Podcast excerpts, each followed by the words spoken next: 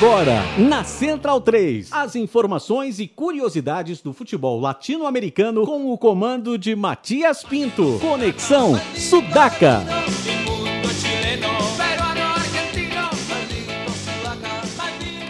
Buenas ouvintes da Central 3, mais uma sexta-feira, mais um Conexão Sudaca, chegando à sua casa, aos, ao seu sítio.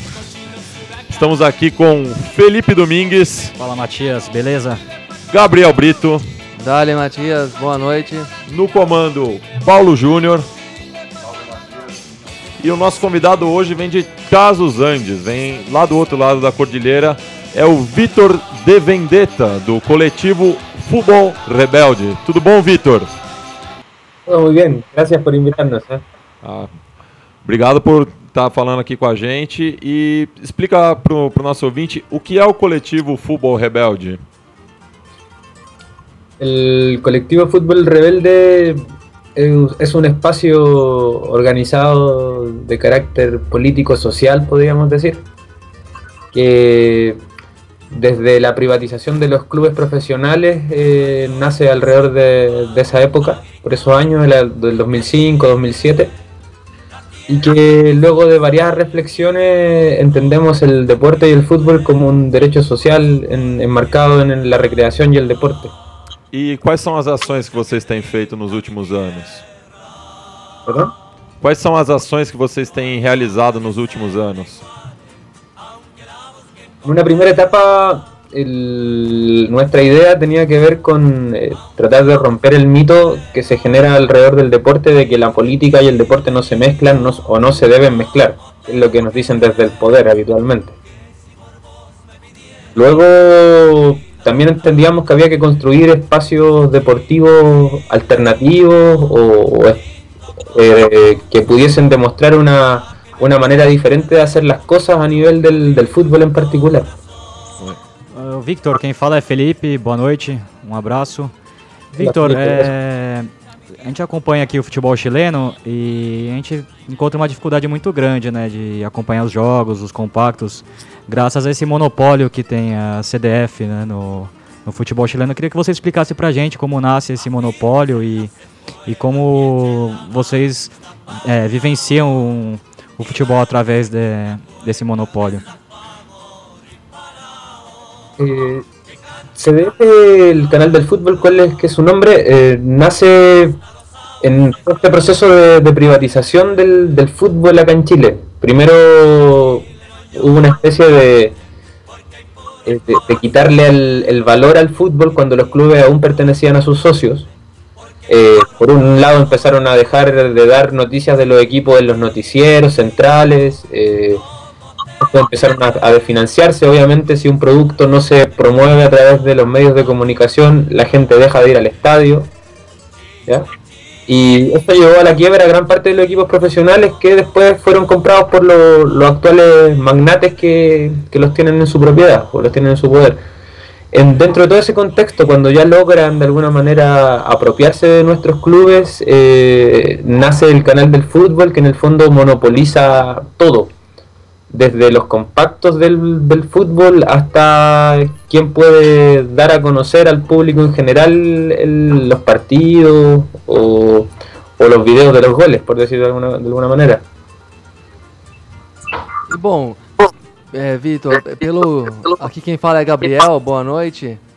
E Boas noites. Pelo que você explica, pelo, pelo menos pelo que eu entendi, esse monopólio no, no, futebol chileno, essa privatização dos clubes é um pouco diferente do que acontece em outros, em outros países. Não que o futebol é mercantilizado em todos os países onde ele se joga profissionalmente, mas isso que você fala do Chile de se criar quase um boicote da mídia para depois os clubes serem vendidos parece uma coisa meio diferente. Isso tem relação com um processo político e econômico do, do Chile antes do, de retornar à democracia, com os anos do Pinochet? Eh, claro, de alguna manera el, el, en Chile el, hemos vivido un proceso de neoliberalización de, de, la sociedad completa, que en algún momento parte desde la vuelta a la democracia con la ruptura total del, del contrato social, podríamos decir, que había antes del, del neoliberalismo, que era el capitalismo desarrollista en los países de Latinoamérica, particularmente en Chile, hasta la época de Salvador Allende.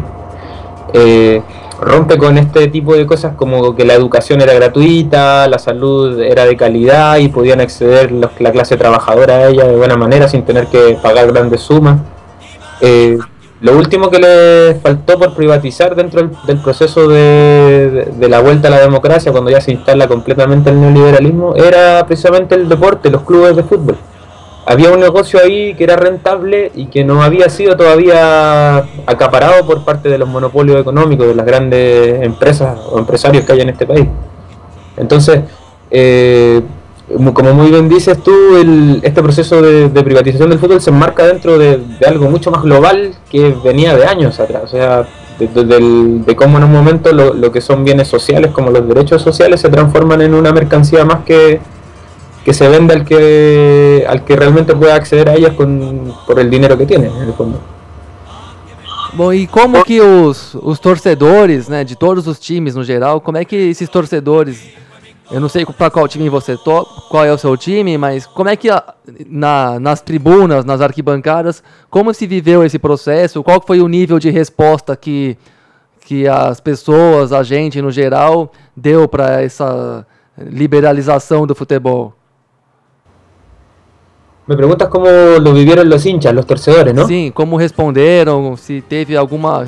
se houve bastante rebeldia quanto a isso. En una primera etapa eh, podríamos decir que la, el hincha común y corriente eh, asumió el discurso de los medios de comunicación del, fracaso del modelo anterior, del más, más social del fútbol, eh, como algo real. Nadie se lo cuestionaba, incluso decían que estaba bien que, que los clubes se privatizaran porque la, iba a mejorar la calidad de los futbolistas que iban a contratar, de la infraestructura, de los clubes, entre muchas otras cosas. Dentro de los sectores organizados, particularmente en Chile, en la, en la Universidad de Chile, en, la barra de los de abajo, ahí hubieron sectores más críticos que fueron que cuestionaron más la privatización de su club. ¿ya?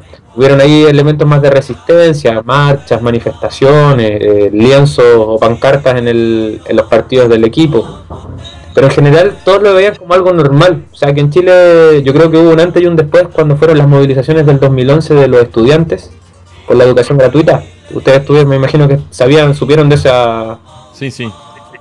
Sí, sí. Eh, hasta antes de ese proceso mucha gente no se cuestionaba nada respecto a que todo se pagara, o sea, era como normal, era como tenía que ser así. Eh, pero obviamente en el momento en que se privatizaron los clubes hubieron elementos de resistencia pero que no pasaron más allá, no había como propuestas concretas, eh, la gente no tenía la valentía tampoco de, por ejemplo, tomar la decisión de que los clubes partieran desde los amateurs para poder nuevamente crecer y transformarse en, los clubes que nosotros siempre quisimos, ya que tienen este carácter más social. Y Vitor, nesse aspecto das torcidas, eu queria que você falasse um pouco sobre o Plano Estádio Seguro, que foi idealizado pelo governo logo após as manifestações de 2011. Exactamente, el, el Plan Estadio Seguro eh, nace como una manera de solidificar el negocio, podríamos decir, de asegurarlo. ¿Ya? Ellos hablan mucho de la violencia en los estadios, pero los que eh, íbamos al fútbol desde el año 90 o antes, hacia atrás, eh, hasta alrededor del año 98, podríamos decir que había real violencia en los estadios. Actualmente la violencia es bastante marginal, se da más en los barrios, donde se encuentran las barras lo cual también es súper triste porque en el fondo es una especie de guerra entre pobres que termina confundiendo algo que debe ser una fiesta como el fútbol con una especie de guerra que no elige bien al enemigo en el fondo. ¿Ya?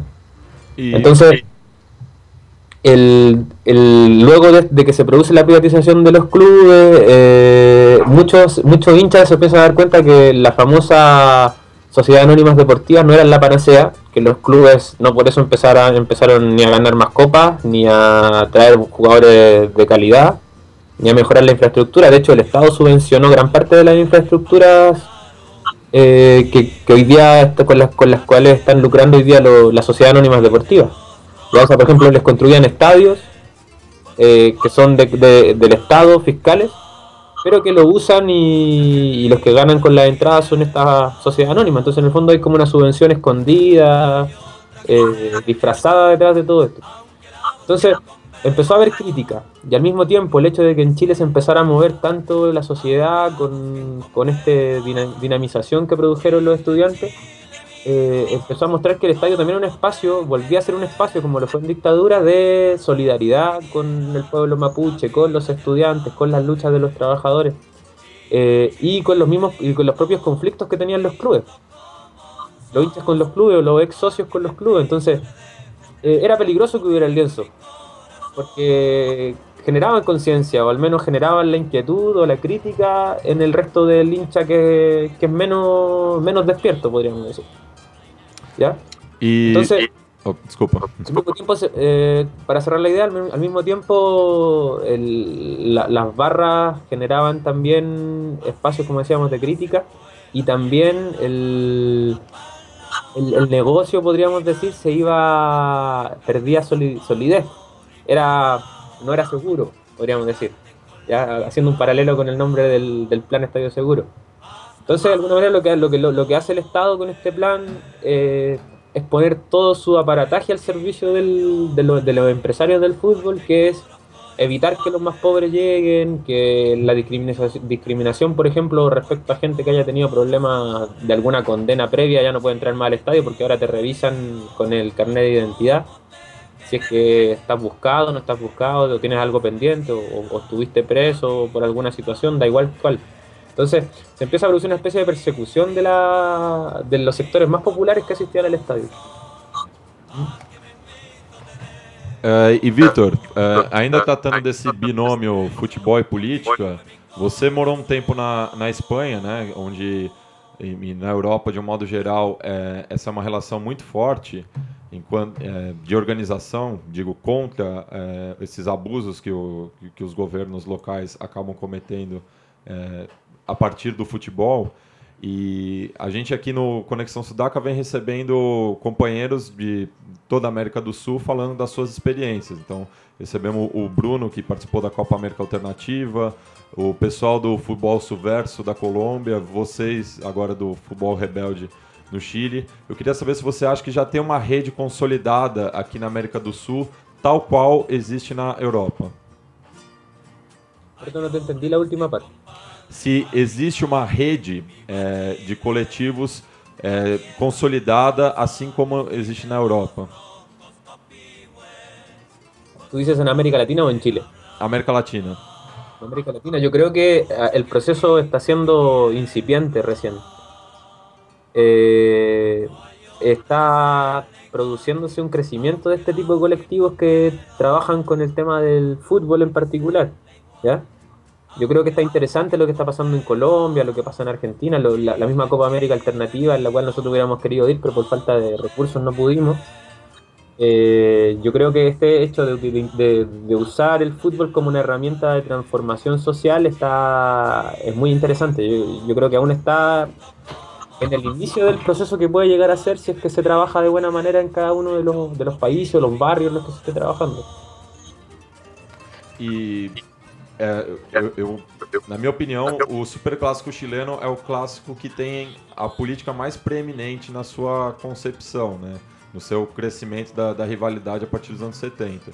Queria que você falasse da sua visão de torcedor desse duelo em específico. Perdão, de qual? Que aí não entendi. Do super clássico chileno, de ser um clássico que tem a, a política muito forte na sua história. Queria que você falasse um pouco desse duelo em específico a partir da sua visão torcedora, de hincha? Claro, eh, a ver, la rivalidad histórica en Chile siempre fue de la Universidad de Chile con la Universidad Católica, porque eran las dos universidades, una representaba valores laicos, eh, no religiosos, y por, y por, otro lado la otra representaba a los más conservadores. ¿ya? Pero en un momento, en términos de, que el equipo de la Universidad de Chile y Colo Colo también empezó a hacerse muy fuerte, o fue muy fuerte incluso antes que la U, empezó a generarse una rivalidad a nivel deportivo, pero que no pasaba mucho más allá, era netamente fútbol, hasta que llegó la dictadura.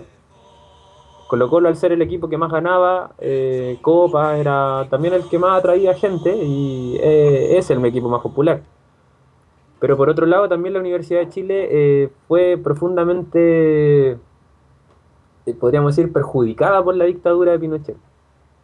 Ya en términos de que el, el estadio que podría haberlo construido fue justo en la época en la que se neoliberaliza la economía en Chile y hacen una serie de actos de corrupción en el que, por ejemplo, venden el terreno donde hoy día está eh, construido un centro comercial inmenso, el primer centro comercial que hubo en Chile, iba a ser el terreno en el que iban a construir el, estadio de la Universidad de Chile. Entonces, al mismo tiempo, se habla mucho de que Pinochet ayudaba a Colo Colo. Eso no, no es comprobado, podríamos decir. ¿ya? No, hay muchos atipos de que dicen que sí, otras personas dicen que no. Es difícil de comprobarlo, pero sí eh, que Pinochet usó a Colo Colo también como una manera de, dominar al resto de la gente, sobre todo a las clases más populares. Eso sí fue una realidad, o sea, Pinochet fue socio honorario, carné de oro del club, cuando estaba dirigido por dos personajes bien nefastos para la propia historia de Colo Colo, que eran Rajicevich y Menichetti, que fueron hasta miembros de la DINA, de la CNI, que eran parte de, de las policías políticas de la dictadura. Entonces, en esa época, en los años 80, surge esta como rivalidad política entre Colo Colo y la U, eh, y básicamente entre este componente más estudiantil que formaba la barra de los de abajo, donde se empieza a ser crítico, se empieza a hablar del estadio de Pinochet.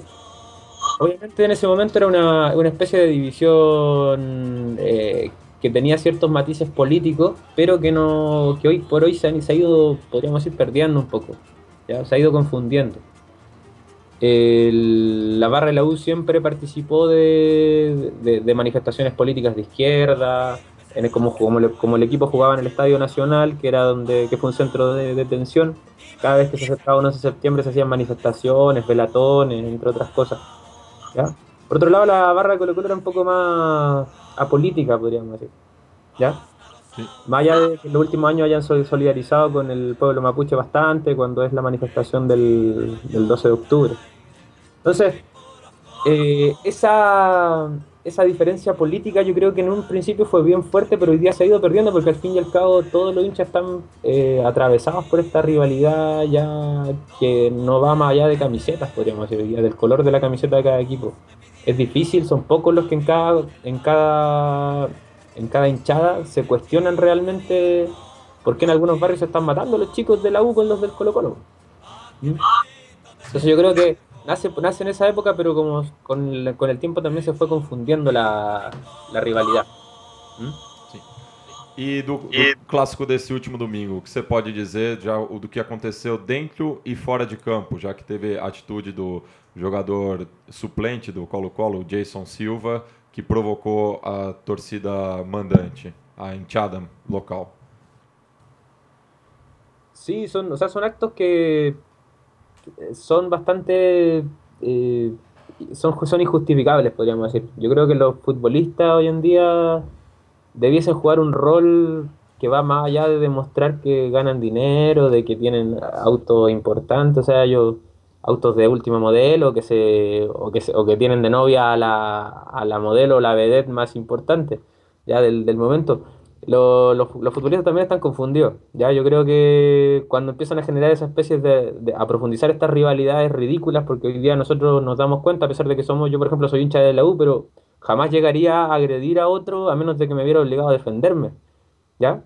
Pero, pero no agrediría a otra persona por tener la camiseta del otro equipo, que a mí no, por más allá que sea el rival más acérrimo, o sea, hoy día nosotros desde Fútbol Rebelde estamos tratando precisamente de construir un fútbol que una, que genere valores al servicio de lo colectivo, del pueblo, de nuestra clase trabajadora, y no un fútbol que nos siga haciendo pelear y atomizarnos y dividirnos cada vez más, como ya lo estamos.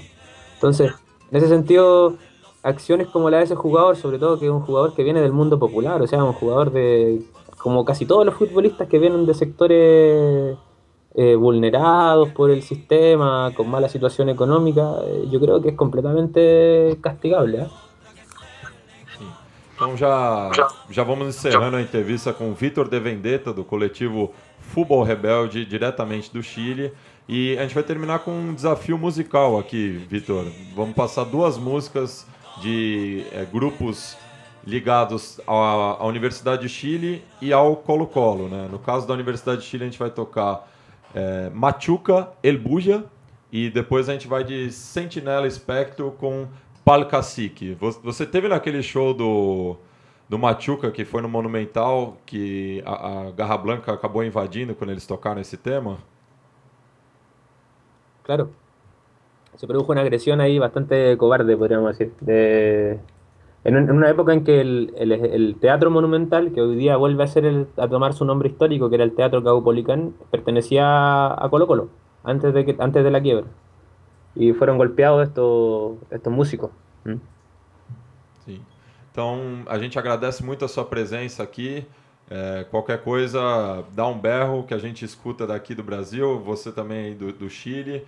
E a gente também deseja toda a solidariedade ao povo do norte do Chile que vem sofrendo muito com os tsunamis.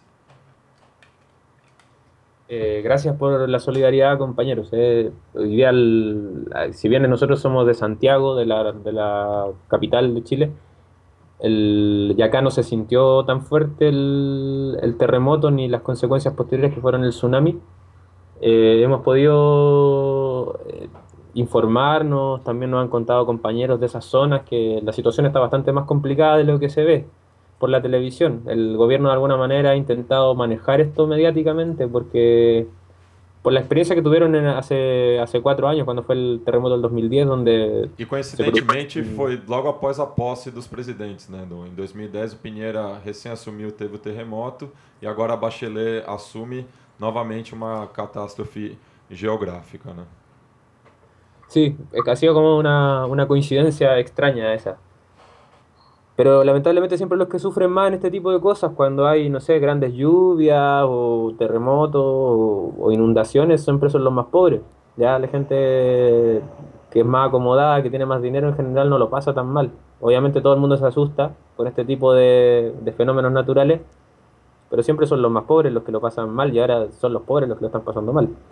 Entonces es una cuestión que en general se esconde detrás de una solidaridad que, que por lo menos nosotros la entendemos de la mejor manera, porque esto de, tratar de, dar comida o plata o las fundaciones que se aprovechan de este tipo de, catástrofes terminan también tergiversando lo que debiese ser una verdadera solidaridad con la gente más, más eh, golpeada por el sistema que tenemos en Chile, que es realmente que se que cambien las cosas en profundidad, como el, el nivel de ingreso, la distribución de este ingreso en Chile, que hoy día es muy desigual entre muchas otras cosas. Yo creo que allá cuando pasan en, en Brasil catástrofes similares, me imagino que también debe, son los más pobres los que la sufren. Sim, é, aqui tem o caso emblemático das enchentes. Todo verão, com as chuvas, principalmente na região sudeste, é, os pobres são castigados pelas enchentes e acabam perdendo quase tudo. Então, é, mais uma vez, muito obrigado, Vitor. Muitas graças aí por aceitar nosso convite e participar desse Conexão Sudaca. Muchas gracias a ustedes, a, los tres que están ahí de panelistas. Eh, agradecemos el poder contarles un poco qué, qué fútbol rebelde y también un poco de, la realidad de nuestro país. La idea es que ojalá en algún momento también podamos vernos cara a cara y poder también eh, eh, intercambiar experiencias y, procesos. Yo creo que es súper interesante y sobre todo si está ligado a algo tan bonito como es el fútbol, el, deporte que a nosotros nos, a, ustedes y a nosotros nos encanta. Um grande abraço, Victor. Muitas graças, Victor. Seguiremos em contato, certamente. Oxalá. Chiquillos, muchachos. ¿Mm? Obrigado. Un abrazo grande a todos los, los, auditores e em especial a ustedes por, por invitarnos. Sim. Saludos. Saludos. Valeu.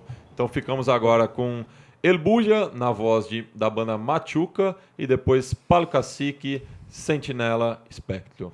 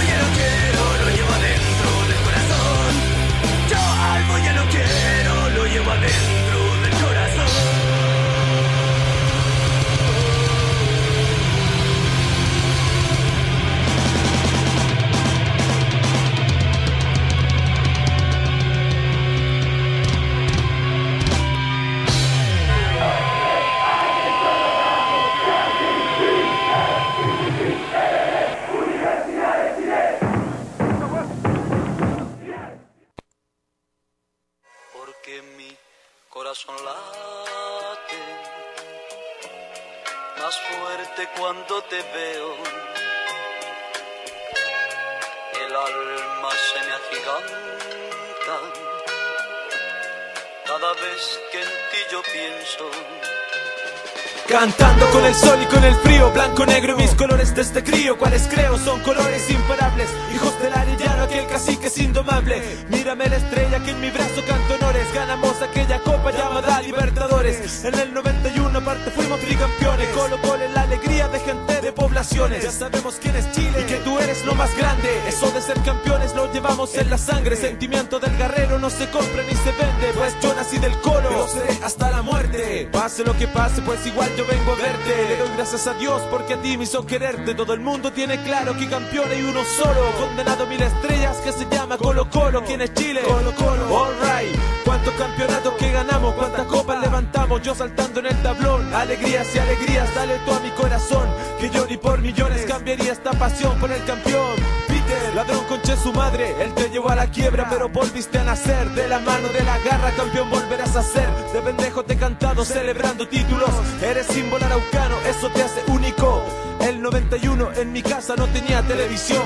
Pero era feliz porque de América el cacique era campeón. Colo Colo le da vida a toda la población. Desde el niño inocente hasta un loco ladrón. Colo Colo para el pueblo es la máxima pasión. El día en que yo muera, pues yo quiero mi cajón. Pintado blanco y negro como el de mi corazón. Gran David Arellano nos alumbra del cielo con su fuego de campeón. Sí, señor. Saben que el algo es el más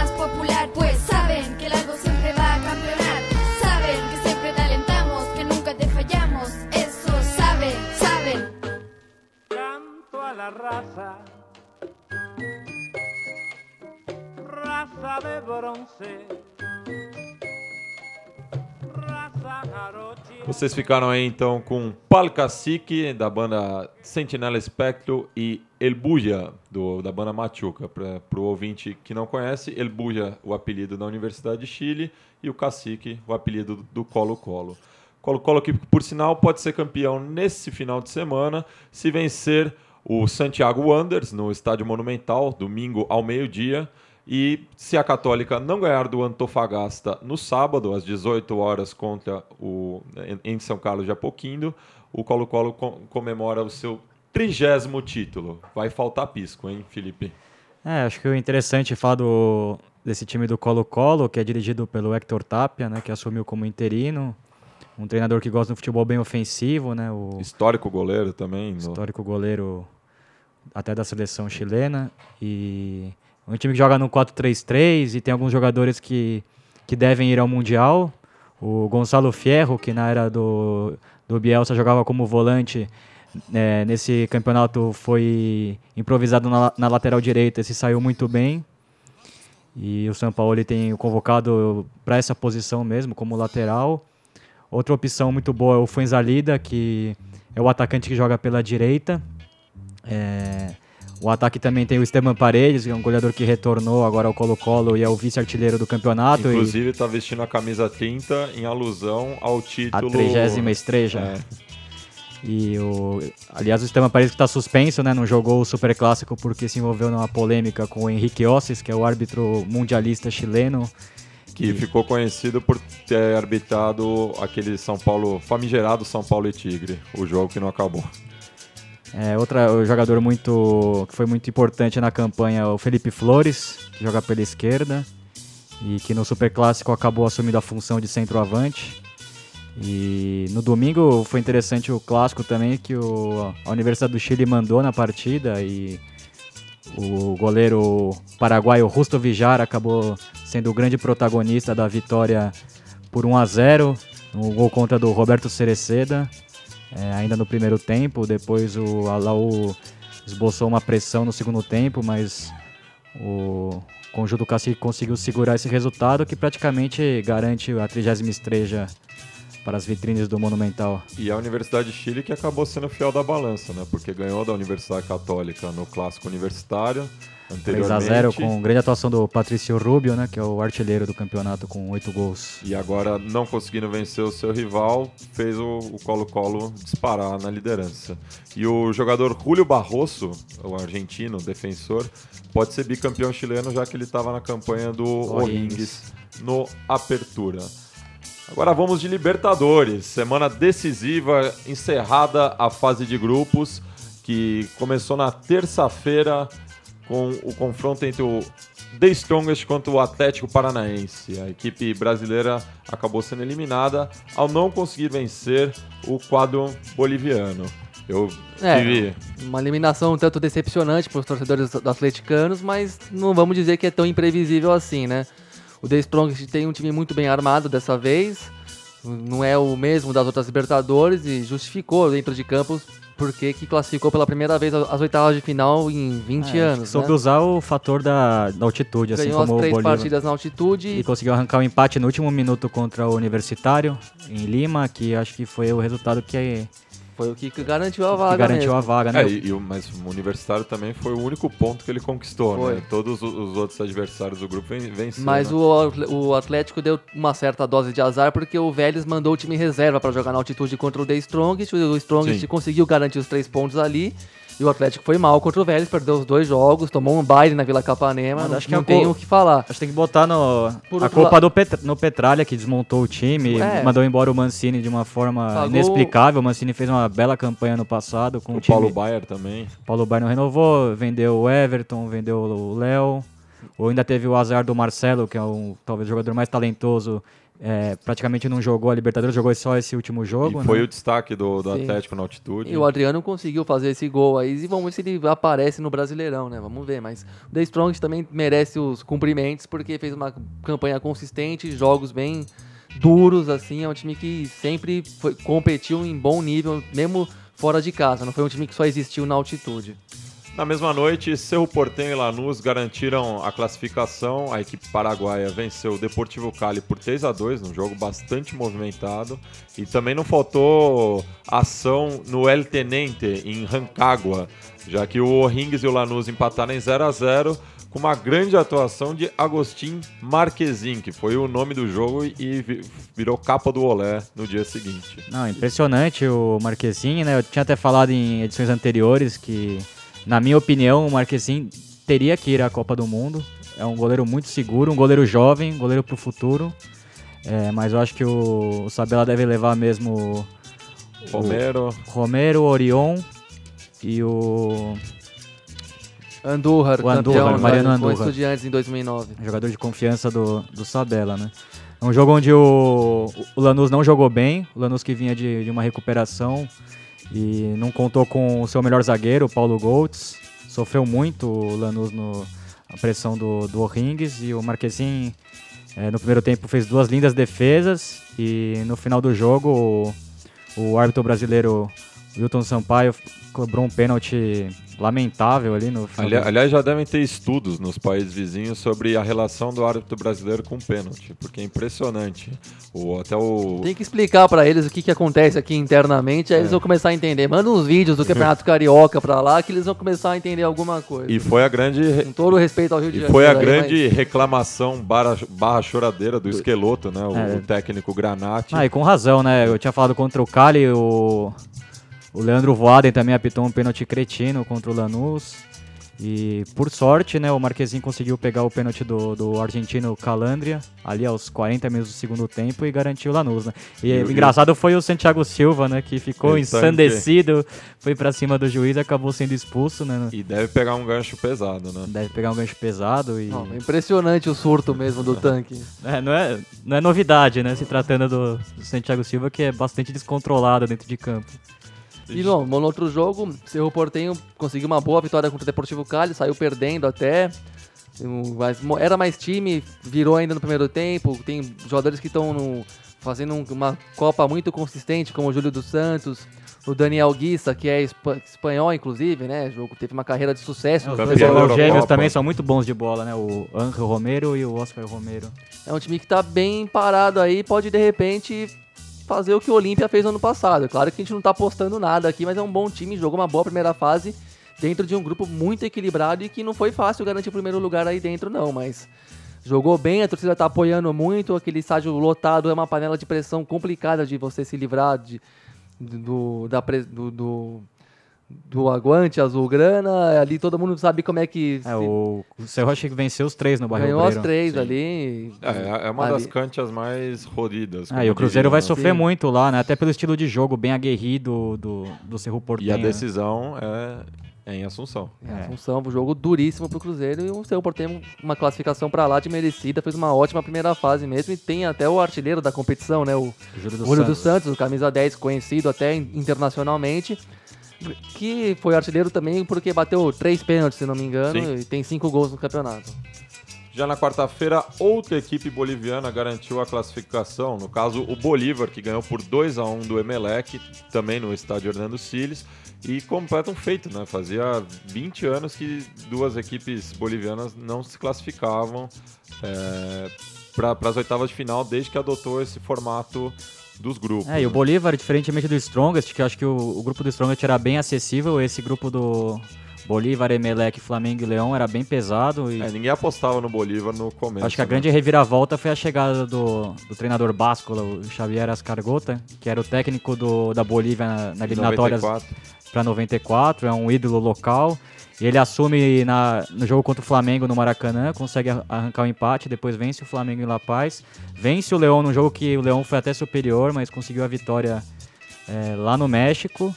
E o Emelec também vem em franca decadência, mas também não deixa de ser surpreendente essa vitória do Bolívar, com grande atuação do uruguaio, o Ferreira, né? Isso. Que- e- símbolo. Símbolo, símbolo e o, também tem o espanhol, o, o Juan Ca- Callejon, que também fez uma grande Libertadores e fez o segundo gol, se não me engano. E o, além do Arce, né, conhecido aqui no Brasil, passou por Conejo Arce. Corinthians e Sport Recife, também fazendo uma boa Libertadores, marcou o gol contra o Flamengo, inclusive. Classificação heróica do Bolívar, que enfrenta o próprio Leão de novo, né? Mas vamos que vamos. Já no ex-Maracanã, houve mais um maracanaço azteca. O Flamengo perdeu por 3 a 2 da equipe do Leão, que tá bem surpreendendo, né? E Um time ultra, ultra ofensivo, né? Comandado pelo Gustavo Matossas, de má lembrança aos São Paulinos. mas um treinador muito, muito corajoso, né? O, o Leão foi ao Maracanã para ser protagonista, né? Algo que a gente não costuma ver com equipes que vêm ao Brasil. Muito mais organizado que o Flamengo. O Flamengo não se achou em campo, piorou o time um pouco em relação à Copa do Brasil, até por um pouco de azar, né? Perdeu o Elias e o Luiz Antônio, que voltou agora, mas já era, mas não há tempo de jogar, né? E o Elano, simplesmente um jogador que eu considero intragável hoje em dia, anda em campo, literalmente. Não É, sei e se- se machucou também logo ah, no não sei nem começo por do que jogo, entrou né? no jogo, já comprometeu o time a partir daí. O Jaime sem muita alternativa, abriu um meia de cada lado, mas um meio de campo muito inconsistente. E o Leão dominou as ações ali pelo centro do campo com uma facilidade enorme. Assim, o placar até foi um pouco. Foi até generoso com o Flamengo, na minha opinião. Já o Cruzeiro garantiu a classificação ao bater o Real Garcilhaço por 3 a 0 no jogo que a, a torcida cruzeirense relembrou os atos de racismo em Juan Caio. É, muitos pintaram a cara de negro, né? O que Ah, tem até uma campanha da Fox, né? é, antes do jogo, com jogadores pintados em, em- em grafite, né? é pela, por crianças. Por criança. Isso. E o Cruzeiro garantiu a classificação, mas na verdade não foi nesse jogo com o Real Garcilaso, né? Eu É, foi o jogo contra a Laú, né? Que já tinha Laú. encaminhado o Garcilaso já eliminado e o Cruzeiro conseguiu garantir fazer 3 a 0 logo no primeiro tempo, né? Com grande atuação do Giro Batista, né? Acho que era um defeito que tinha esse time do Cruzeiro, o comando do ataque. O Marcelo Moreno não, não havia se encaixado naquele sistema de muita rotação no ataque. O Júlio Batista encaixou bem ali com o Ricardo Goulart, com o Dagoberto e com o Everton Ribeiro. E bom, de outra parte, o defensor manteve o primeiro lugar do grupo, empatou com o Laú, né? Obteve uma merecidíssima classificação em primeiro lugar, pois foi o time mais consistente da chave, acho que jogou bem as seis partidas mesmo de forma regular. O Cruzeiro acordou em cima da hora, se salvou, mas ficou em segundo, né? Vai, vai decidir as oitavas de final fora. Já já em Santiago, a União Espanhola acabou perdendo por 4 a 5 para o Independente del Valle. É, Jogo maluco. Um jogo estranhíssimo. A gente vai destacar também o, o o, jogo desse grupo, que foi o grande momento da, da semana, né? A, a classificação do São Lourenço, mas o torcedor do São Lourenço estava dividido, né? De um lado estava no Novo Gasômetro, do outro estava em Santa Laura. Ah, mas acho que vale destacar esse time do Independente del Valle, um time muito jovem, alguns jogadores muito interessantes até para o mercado brasileiro. O centroavante Angulo, que fez quatro gols, e principalmente o, o Julio Sornosa, né, que é o, é o camisa 10, 20 anos, muito Esse é um ótimo jogador. ótimo jogador, arremata bem, tem visão de jogo, tem personalidade. Me deixou muita boa impressão o, o time do Independente del Valle, apesar da eliminação.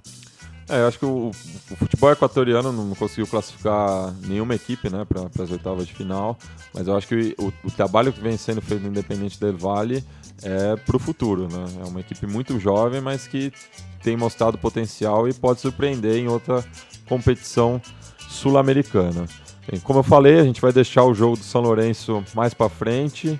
Vamos tratar com carinho desse acontecimento, numa semana muito especial para o bairro de Boedo. Então já vamos pular para quinta-feira, conhecido como ontem, quando o Atlético Mineiro e o Zamora jogaram na Arena Independência. No maravilhoso horário das 5 e meia da tarde, né? 5 e meia. Eu, eu, consegui- eu perdi o gol do jogo porque não consegui chegar em casa a tempo.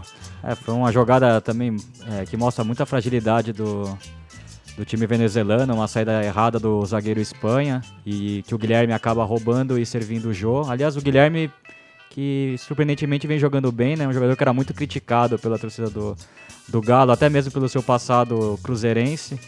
E o Ronaldinho Gaúcho não jogou e o Guilherme jogou como meia, né? Centralizado, do 4-2-3-1 e o Guilherme jogou muito bem, né?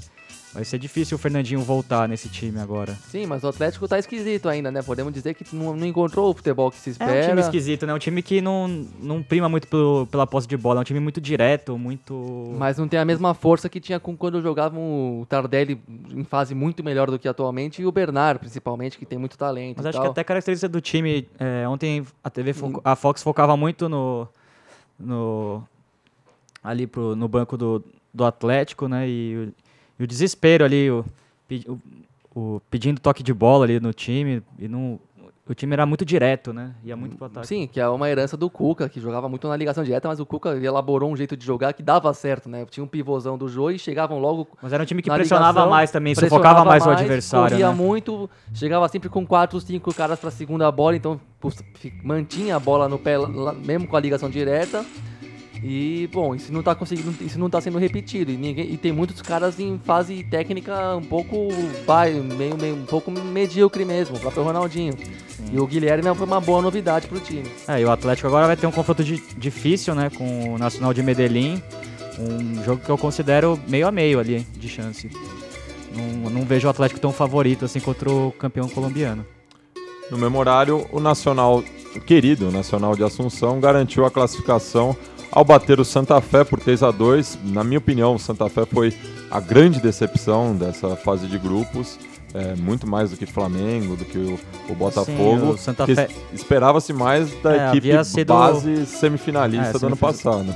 Mas eu acho que também, eu já O falei. Nils também. Já fui repetitivo, mas o, o calendário da Liga Postobon contou muito para esse fracasso do, do Santa Fé, né? O, ontem, o- novamente, o Omar Pérez não, não pôde começar jogando e, e faz muita diferença porque ele é o engante, é o cara que pensa o jogo, que dá cadência ao time, além da sua importância nas jogadas de bola parada. E, e é decepcionante mesmo. Quando saiu o grupo, a gente cravava ali o Santa Fé junto com o Atlético nesse grupo, mas Vale destacar também o trabalho do Gustavo Morinigo, treinador do, do Nacional Querido. É um time que joga naquele 4-4-2 já clássico do, do futebol paraguaio. E, novamente, destaque para o Fred Bareiro, né, que acabou sendo determinante na classificação. Tem dois jogadores também muito perigosos pelo lado, o Melgarejo e o Orué. E, mas foi dramática a classificação, foi ali no final, né? O, o Santa Fé empatou o jogo aos 36 minutos. Resultado que eliminava os dois. É, com o gol do polêmico, do folclórico Winner Medina. E depois, ali aos 38, se não me engano, né, o volante Torales acabou fazendo o gol da classificação. Mas agora eu acho que o Nacional de Santa Fé é o confronto mais desigual dessas oitavas contra o Vélez, que tem a melhor campanha e que vem sendo indiscutivelmente o melhor time argentino nesse, nesse primeiro semestre. Já às 7h30, Penharol e Deportivo Anzuategui morreram abraçados, já estavam eliminados desde a semana passada, ao empatarem 1 a 1 num esvaziado centenário. Enquanto que o Arsenal de Sarandi surpreendeu, acho que a todos, ao bater o Santos Laguna por 3 a 0 A no nossa viaduto. Laguna mandou o time completamente reserva, né? O, tá brigando, tá em quarto lugar no Campeonato Mexicano, brigando para entrar nos playoffs, já classificado e o, E o Santos Laguna, não- mesmo se ganhasse o jogo, ele poderia ter melhor campanha no geral, mas isso não, não representaria o, o direito de decidir a final em casa. Ele poderia. Quer dizer, isso, esse benefício ficou pro Vélez mesmo, que mesmo se fosse o segundo no geral, decidiria todas em casa caso o Santos Laguna fosse o primeiro. Então, sabendo disso, desprezou mesmo esse jogo, não, não precisava dos pontos, já tava, já tava com uma, é uma viagem ultra desgastante, uma né? viagem muito desgastante e de, de to- e de toda forma o Santos Laguna de- decide em casa até a semifinal se chegar. E se chegasse, e e mesmo ganhando assim na melhor campanha no geral, seria também no máximo até a semifinal que poderia decidir em casa. Então por isso também que o resultado não reflete nada que foi a, a campanha do time. E no horário nobre da quinta-feira, o News Old Boys acabou sendo eliminado em casa ao ser batido pelo Nacional de Medellín, que também surpreendeu a todos, já que a- quase ninguém cravava a equipe colombiana depois da derrota da semana passada. É, semana trágica, né, pro News Old Boys. É, acho que o Alfredo Berti realmente não, não encaixou. É, desde a saída do, do Tata Martino, o News se perdeu. E vale lembrar, né, que teve- tivemos o clássico Rosarino no domingo. Vitória do Central por 1 a 0 Nosso amigo Matias está lembrando a gente aqui o tempo inteiro, já que está com a gloriosa camisa Canaja. azul e E, amarilla. e já- eu, e eu tô trajando a camisa do rebaixamento. A camisa, é, a camisa de um ano não muito Isso. memorável. Sabemos da importância desse clássico, um dos clássicos mais esquizofrênicos do futebol mundial. Megalomaníacos. Megalomaníaco. Na Argentina chamam de termo, né? Termo, a garrafa térmica, que é um clássico muito quente. É, eu, eu gostaria de lembrar que ano passado o News liderava o Campeonato Argentino, chegou, chegou o Clássico Rosarino, acabou perdendo. E não venceu mais. Na volta do Rosário Central à primeira divisão, era um clássico muito importante, histórico, acabou perdendo por 2 a 1 e não venceu mais no campeonato. Foi aí que o São Lourenço conseguiu é, entrar na briga e levar o título na última rodada, né? E agora aconteceu a mesma coisa, né? O, o News vinha numa crescente. É verdade que teve alguns jogadores é, importantes. Max Rodrigues. Rodrigues, que é o craque do time, lesionado. Ontem também ele, aos 30 minutos, sentiu a lesão na coxa, jogou claramente no sacrifício. O Renzi também se machucou no clássico, não pôde jogar ontem. Eu acho que foi um fator determinante para a derrota ontem, a zaga totalmente remendada, né? O Victor Lopes é expulso ali aos 5 minutos, num, num arranca-rabo que ele teve com, com o Ca- o Cardona, né? O Edwin Cardona, que é o meia-direita muito habilidoso do Nacional de Medellín. E na sequência, logo dois minutos depois, um gol que o Guzmán sai jogando errado e o Treles, que era o centroavante do Nacional, acaba fazendo 1 a 0 Na sequência também, o, cinco minutos depois, o, o Sherman Cárdenas faz 2 a 0 E até o News esboçou uma reação com o gol do Milton Casco na sequência 2 a 1 Mas aí o segundo tempo o News não teve reação, é, explorou muito cruzamento na área ali pro Trezeguet, um time muito previsível e acabou sendo o terceiro gol e eu acho que legal foi a reação da torcida do News, que apoiou o time mesmo nesse momento, é, cantou Soy de News, Soy de News no final do jogo, que deixa um, uma lição para as torcidas brasileiras, né? Como vimos no Flamengo vaiar o próprio time antes do jogo começar e o News mesmo nessa situação com o apoio O- da torcida leprosa. O Cruzeiro que jogou com a- as torcidas viraram as faixas, não- sendo que a classificação estava bem encaminhada, então não, Essa foi impressionante. Não- não dá para entender esse comportamento. Ah, do Flamengo também, vaiando jogadores jovens que, tem, que vieram da base, um time claramente inferior ao do Leão. E eu acho que vale destacar a torcida do News. Já o Grêmio, no mesmo horário, é, recebeu o Nacional do Uruguai. Um, confronto mais pela amizade, né? Já que o, o Nacional não tinha mais nenhuma é, chance, já estava eliminado já há duas rodadas. E o Grêmio se poupando também, pensando no Grenal de domingo, já que a gente falou de uma rivalidade esquizofrênica. O Grenal também tem muito desse ingrediente. O Barcos acabou convertendo um gol de pênalti e foi, foi só um, um aquecimento, né, pra, para o que vem. É, o Grêmio vem muito bem, né? Uma campanha muito sólida no grupo da morte.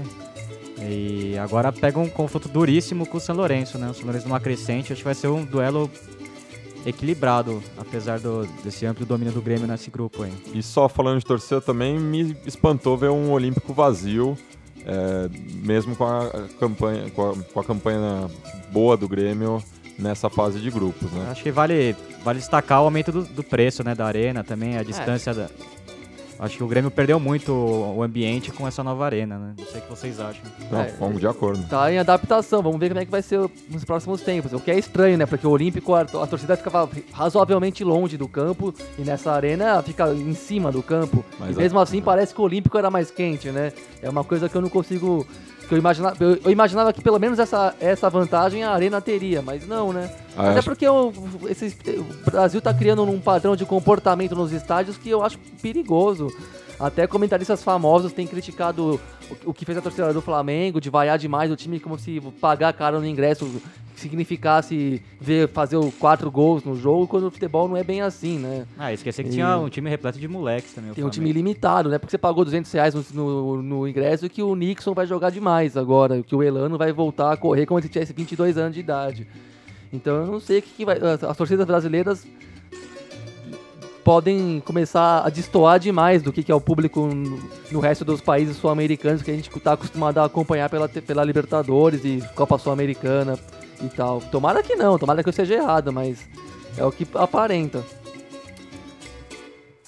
E na partida da semana, o- o- o jogo que acho que todas as atenções estavam voltadas do Vaticano até Buenos Aires, Rio de Janeiro, a classificação do São Lourenço que foi histórica, né? Ainda mais nessa semana. Um jogo espetacular mesmo, bonito de ver. O Botafogo desalmado em campo, né? Uma coisa. Não vou nem. Vão, quase demitiram o técnico. Tiveram o bom senso de não. De perceber que o time é bem ilimitado e que não tem culpa nenhuma o técnico, que até é um. Acho Ah, que o é cara um, tem boas ideias, é um né? bom cara, assim. Mas acho que não era o momento da aposta também. Mas não, um- mas não tem o que fazer, o Botafogo não tem dinheiro pra nada, classifica pra Libertadores e perde 6, 7 jogadores do elenco, então não tinha muito o que esperar nessa Libertadores, pra falar a verdade. É que a decepção de, de- do time embicar na reta final é grande, mas o time é fraco. Foi, só teve uma jogada de contra-ataque no primeiro tempo e depois não fez mais nada. O Soarense dominando do começo ao fim, massacrando mesmo na questão de no espírito do time em campo mesmo. Você vê que muito mais inteiro. Você sabia que o Soarense ia fazer quantos gols precisasse. A impressão que eu tinha era isso.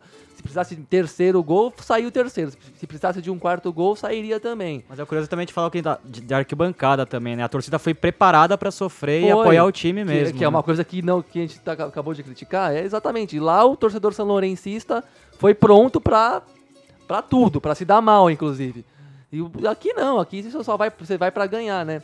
E lá a atmosfera foi muito favorável ao Cuervo, que... É, e o Sonoros tinha problemas, né? O Romagnoli não podia jogar, né? E Foi, quem- foi expulso no jogo com o Independente Del Valle, e- também contestando a arbitragem. E acabou entrando o Hector Vijalba, que faz o primeiro gol, né? Num lance que também mostra o azar do Botafogo, né? O, o Jorge Wagner ele vai tentar inverter a bola, acaba batendo nas costas do, do Angelo Correia, sobra pro Vijalba, a bola também desvia, se não me engano, no Júlio César e acaba enganando o Jefferson, né? No segundo tempo foi um baile, né?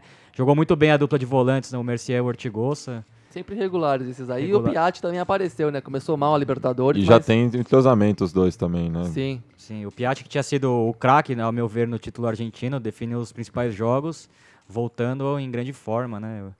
E o engraçado foi que no final do jogo ali, o, aquele drama do jogo do, do Independente Del Valle, né? De estar 3x1 pro Independente Del Valle e de repente o... A União Espanhola União- empata. a União Espa- Vira. Vira, vira. Vira 4x3. 4x3. Na sequência 4x4, 5x4, aquele drama, o, o estádio ficou num silêncio. Aí tem a jogada com o Mauro Matos aos 41 minutos. Ele dribla o goleiro e acaba chutando pra fora. E a gente tem essa narração para vocês sentirem o drama que foi. Partido para San Lorenzo. Saca Mercier. Piatti con el pecho. Elizari empaló para Mato. No te puedo creer para qué te traje.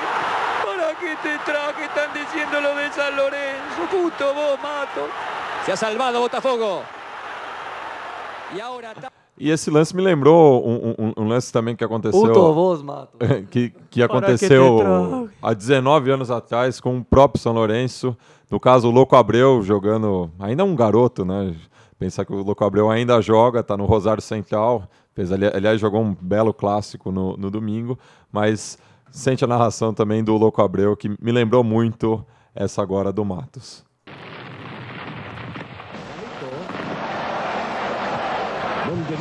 Galito.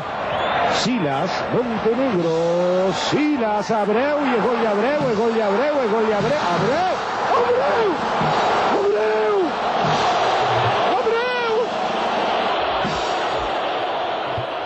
Matias, acho que só pra lembrar, né? Esse ano eu acho que o São Lourenço foi campeão, né? Foi o primeiro título do São Lourenço no, na era Noivo Gasômetro. Sim, né? sim, quando- Com- na época que o Silas o Silas jogava. Comandado pelo mítico, lendário Bambino Veira. Bambino Veira. E o grande Gorosito ali né, com a camisa 10. Isso. E a- a gente- antes do programa começar, que a gente rabiscou né, uma, uma seleção, o, o 11 ideal dessa fase de grupos, né? E a gente fez um esquema pra frente, né? Um esquema bastante ofensivo, um 4-1-4-1. Homenagem ao Guardiola. Homenagem, Homenagem ao Cholo Simeone também. Não, o Cholone seria 4-5-0. Não, mas foi a, a forma como ele garantiu a classificação na quarta-feira, um 4-1-4-1. Muito bem feito, por sinal. Então a escalação é Marquezinho no gol do Lanús, um dos nomes da semana também. O herói praticamente. Do... Da, da classificação do Lanús, né? Pegou muito mesmo o Marquezinho, um goleiro muito regular. Na lateral direita, a gente não viu grandes nomes, né? Então a gente vai do Boné, do Cerro Portenho. É, também vale destacar o Pará, fez uma boa campanha. E o, o lateral do, do, do Rings é muito bom jogador também, o Passo, né? A dupla de zaga vai de Verley e Braguieri, esse em homenagem ao Ronaldinho Gaúcho. É, eu acho que a zaga, o Grêmio é o time que tem a defesa menos vazada, né? E o Arsenal Sarandia, a segunda menos vazada. Sempre um bom ferrolho, o Arsenal de Sarandi. É, muito sempre armado no, no 4-4-2 do, do Alfaro. do Alfaro. E o, o Grêmio também jogou nesse sistema bem defensivo. E, e também Um vale gol, um gol sofrido apenas. É, o Rodolfo também, que saiu muito desacreditado do São Paulo, fez uma grande primeira fase também. Isso. Na esquerda temos o Lacerda, o uruguaio Lacerda do Santos Laguna, que apareceu bem, principalmente nos, nos dois jogos contra o Penharol. Me chamou bastante atenção. É, ele é bastante ofensivo, né? E do Grêmio também vale destacar o garoto Wendel, um jogador muito interessante para o futuro, hein? Um jogador que, que teve confrontos difíceis contra o Max Rodrigues e contra o Cardona, dois jogadores difíceis de marcar e que também sobe bem ao, ao apoio. Um jogador que tem boa técnica e boa subida ao ataque. E o Milton Casco também é um, é um bom lateral, jogador do News Old Boys eliminado, mas já fez, fez boas campanhas tanto na América do Sul como no futebol local. Ultimamente é um bom jogador também. Na cabeça de área temos o Lucas Romero, do Vélez Sarsfield. É, o Vélez eu acho que tem um dos melhores meio, meio campos do, da Libertadores e o Lucas Romero vem jogando muito bem, né? Eu vi até um comentário do Martin Soto, da TIC Sports, que é um comentário que eu gosto muito, falando que se tivesse mais seis meses, o Lucas Romero iria para a Copa é, devido ao, a um problema que se instalou agora na Argentina, que o, Weber Banega voltou muito mal da Europa e o Gago também não vem bem, né? Então essa posição de, de oito, de volante pela direita, tá, tá em aberto, né? Por enquanto, acho que o Lucas Bilha seria esse jogador que começaria a Copa na Argentina. E daí um meio campo bastante ofensivo que a gente montou aqui, com De Arrasqueta aberto pela Ah, direita. Arrascaeta, acho que destaque, assim, um jogador que o Tabares tem que levar pra Copa, a meu ver. Tem é uma, que levar. É uma posição Muito carente, um jogador jovem, muito bom jogador. Muito Tem lúcido mais com a potencial bola. que o Lodeiro, na minha opinião. Joga mais mesmo. É, ao seu lado, o Poti Chaves, da União Espanhola. Ah, o Poti Chaves acho que foi o jogador determinante na classificação na espanhola, né? É, E fez- tem muita confiança do Sierra, né? É, muito. Nosso homenageado do É outro jogador que veio desacreditado, né? Uma passagem pelo. Foi meio que dispensado do Boca Juniors. é, e acaba se encontrando no futebol chileno. é, fez gol contra o Botafogo, deu passe para gol contra o São Lourenço. Jogador muito bom. Também temos o Felipe Gedós, que acho que foi a grande surpresa, né? Ainda mais pro, pro público brasileiro, que vê como a gente aproveita mal o- os, os nossos talentos que surgem aí no, no interior do Brasil. Sim, o Felipe Geral fez uma grande primeira fase, resolveu, junto com o Arrascaeta, o companheiro dele, acho que a dupla tinha que entrar, porque é impressionante como eles são entrosados e como eles jogaram juntos mesmo, fizeram muitas jogadas juntos, de um passe, um dando a bola para outro. Cruzeiro que o diga, resolveu o jogo mais difícil, eu acho, né, contra aquele 2 a 0 contra o Cruzeiro no, em Montevideo, fez bastante gol. Então é uma grande revelação aí que, ao lado do seu colega de time, deve rumar para a Europa logo em breve, mas vamos ver, né? Um- Os, os direitos do De Arrasqueta foram vendidos essa semana para um grupo de empresários, então não acho difícil que já na próxima janela ele apareça no velho continente. E a- a- fechando esse meio de campo, aberto pela esquerda, tem o Sornosa do Independente Del Valle. É, um jogador muito bom, né? Também fez gol contra o Botafogo, meia de 20 anos, muito jovem. É, ele joga, o vai jogar no 4-2-3-1, ele joga centralizado, com jogador que deu quatro passes para gol nessa vitória de 5 a 4 um jogador realmente muito bom. E também destaque para outros meias aí que a gente não conseguiu colocar, né? Como o Darwin Quinteiro, um colombiano que joga no Santos Laguna, muito bom jogador. O Cárdenas do Nacional A de dupla do Medellín. Nacional de Medellín Ah, é excelente. O Cárdenas e o Cardona, tanto um quanto o outro, são excelentes jogadores, dribladores, bem estilo colombiano mesmo, de futebol ousado, que vai pra dentro. E os dois Também meias do Leão bem. também são Julio Montes também e o Gullit Penha, um volante mais recuado, comprovaram porque mostraram um bom futebol e vão jogar, tit- como serão titulares do México até, né? É, o, Mon o Montes tem, foi titular no último, na data FIFA, o Gullit Penha entrou durante o jogo, no segundo tempo, mas os dois estarão na lista é, do Miguel Herrera para a Copa do Mundo. E no ataque, para mim, o jogador símbolo do Bolívar, né, que um, eu acho que uma das equipes mais surpreendentes também, na sua segunda passagem pela Academia Boliviana, o, o Fe- o uruguaio Ferreira, que além de tudo é o capitão. É, fez quatro gols, jogador realmente determinante. Dois gols, dois gols, Dois mas gols. decisivos. É, O- decisivos. no- contra o León Um golaço no México área, né? e agora contra o Emelec em La Paz. É, e outros nomes também que poderiam entrar na lista, é o Oribe Peralta, Lu- Lucas Prato, Lucas O Prato. Barcos mesmo, que recuperou o futebol que, se- que sempre se esperou dele no Grêmio, mas que ele demorou para desenvolver. Acho que agora ele tá numa fase melhor mesmo. Começou a fazer gol. E o, o Juan Falcon também, do Zamora, que é um jogador que também fez, fez bastante gols aí, né, nessa primeira fase.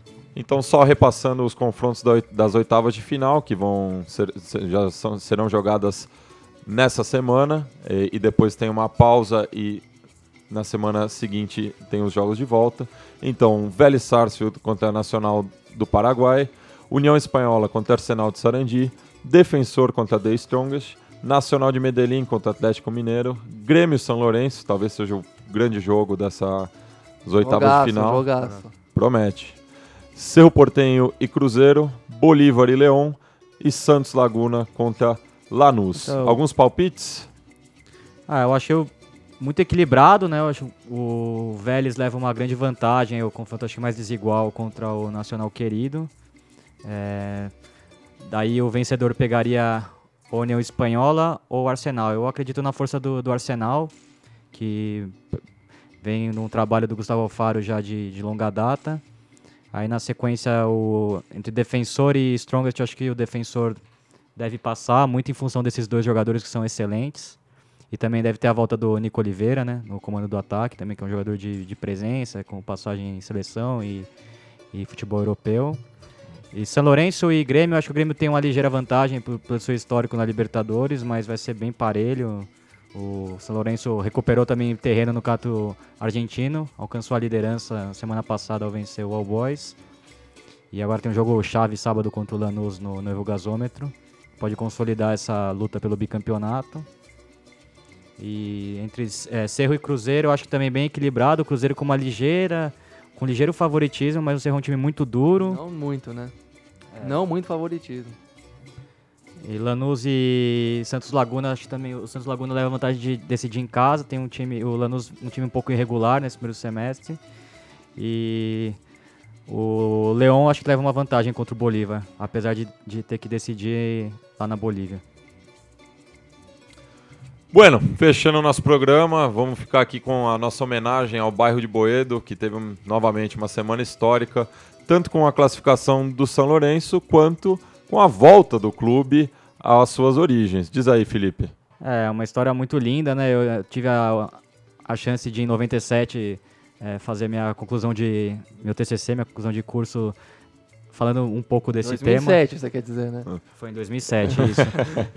e eu fui até a Terra Santa de Boeda, na Avenida La Plata, em Boeda. Inclusive, 2007, o título da apertura, né? Que tinha sido o, Sim, o eu fui título no jogo, anterior. né, que teve como grande figura o Ezequiel Lavezzi, ainda muito jovem, time comandado pelo Ramon Dias. Dias. Tinha E- destaque também da Gata Fernandes. É, só pra contar a história, né? O estádio do São Lourenço, o, o Vierro Gasômetro, fica na Avenida La Plata, em, em pleno coração do bairro de Boedo.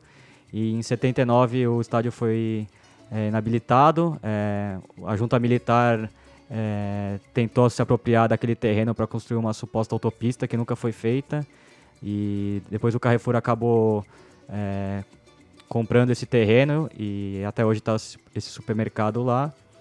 E agora, de oito anos para cá, um, um grupo de torcedores do São Lourenço e sócios eh, fez uma mobilização, é, Voeva Boedo, que tem até um site para quem quiser saber mais sobre esse retorno. E na última sexta-feira eles conseguiram eh, assinar o acordo que comprando o terreno de volta que era do Carrefour e vão construir seu o, o antigo vierro gasômetro nos moldes do estádio antigo que foi construído na década de 10. E então a gente vai terminar com uma música, um tango sur, é, uma música, um tango muito famoso. Composto por Aníbal, Aníbal Troio. Aníbal Troilo, que era um fazia, que era um bandoneonista muito famoso, sua orquestra foi muito famosa nos anos 40 e 50 e cantado pelo Ro- Roberto Gogenetti, o polaco Gogenetti, torcedor símbolo do Platense. Mas a música fala sobre a esquina, é, o coração do, de Boedo, que é a Avenida San Juan e a Avenida Boedo, né? O tango sur, um tango muito bonito. Então ficamos aqui com o décimo Conexão Sudaca, essa é nossa homenagem ao bairro de Boedo. E só lembrando que voltaremos apenas no dia 25, já que semana que vem é Sexta-feira Santa. Estamos falando da Terra Santa, do time do Papa, então vamos fazer essa pausa, só que vamos comer carne. É isso aí. Então fique aí com a voz de Roberto El Polaco Gogenetti. Tchau!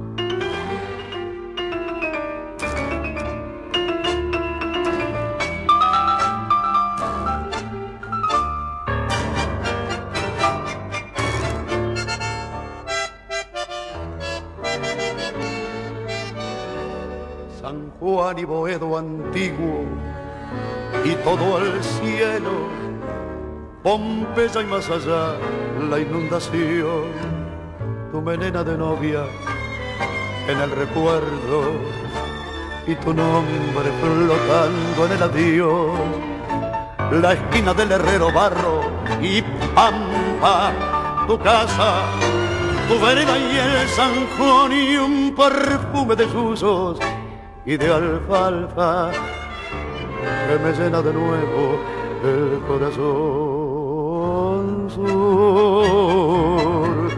paredón y después sur, una luz de almacén y ya nunca me verás como me vieras recostado en la piedra esperándote.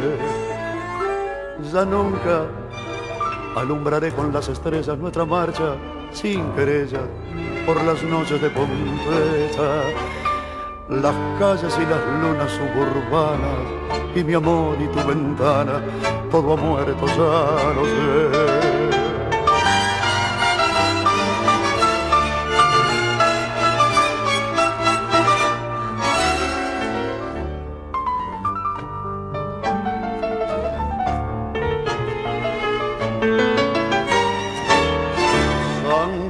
Juan y Boedo antiguo, cielo perdido, Pompeya y al llegar al terraplén, tus veinte años temblando de cariño, bajo el beso que entonces te robé, nostalgia de las cosas que han pasado, arena que la vida se llevó y pesadumbre del barrio que ha cambiado y amarguras del sueño que murió. Sur, paredón y después sur, una luz de almacén. Ya nunca me verás como me vieras, recostado en la vidriera, esperándote. Ya nunca alumbraré con las estrellas nuestra marcha sin querella por las noches de Pompeya. Las calles y las lunas suburbanas y mi amor y tu ventana, todo ha muerto, ya no sé.